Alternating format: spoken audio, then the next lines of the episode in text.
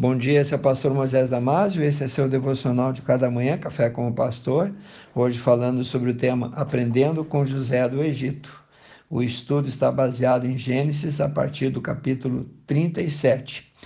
José foi o filho preferido, favorito de Jacó. Porém, o favoritismo de que ele era alvo por parte do pai que sempre o protegeu valeu-lhe a antipatia, a inimizade dos irmãos que começaram a odiá-lo.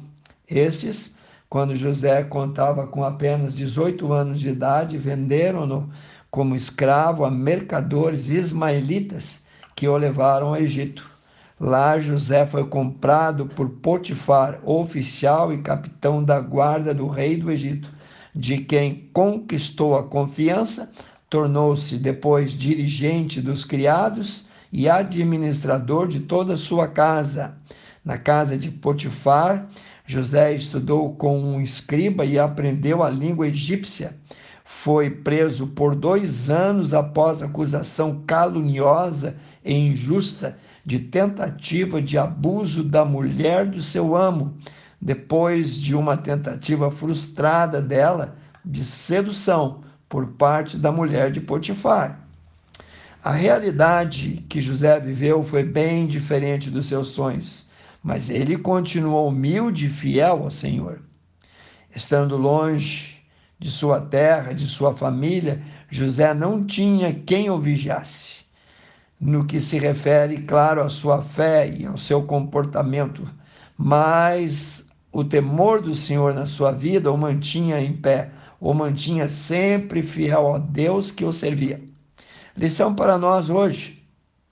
Irmãos, tem alguns que em casa ou na igreja são uma coisa, mas longe ficam irreconhecíveis. Tem gente que quando tinha pouco era mais pobre, era humildezinho, mas foi só subir na vida que o orgulho encheu o coração dele e aos poucos foi esfriando e por fim abandonando, desertando da igreja, desertando dos irmãos, desertando da fé. José viveu uma contradição, um escravo de Deus servindo a um ímpio, mesmo servindo a Potifar, um oficial do rei numa corte pagã. José não se misturou, não se tornou um mundano. Isto é o que faz a diferença entre salvo, aquele que é salvo, e o perdido, entre a luz e as trevas. Existem aqueles que dizem ser de Deus, e os que realmente são dele. Existem coisas que são parecidas, mas não são a mesma coisa. Como assim? Bom, existe o joio e o trigo, por exemplo. E mais, Jesus falou sobre dois homens ricos, mas um é chamado de tolo, insensato, e outro de prudente, de sábio. Um porque construiu a sua bela e cara casa sobre as dunas da areia o outro construiu também a sua linda casa sobre as rochas. A primeira caiu logo em seguida, a segunda resistiu ao temporal, aos ventos e nunca caiu. Voltamos a José do Egito. José havia sido rejeitado pelos irmãos, foi vendido por eles aos ismaelitas e levado escravo para o Egito e serviu lá como escravo, mas não viveu revoltado não viveu contrariado, não viveu infeliz, não abandonou sua fé, continuou servindo a Deus, mesmo longe do seu povo e de seus pais. Continuou fazendo o que sempre fazia antes.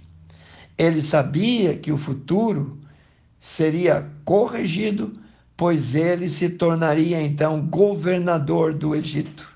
Como escravo, José foi um escravo exemplar ele poderia viver como um qualquer e fazer as coisas de qualquer maneira, mas sempre trabalhava com excelência, sempre deu um bom testemunho.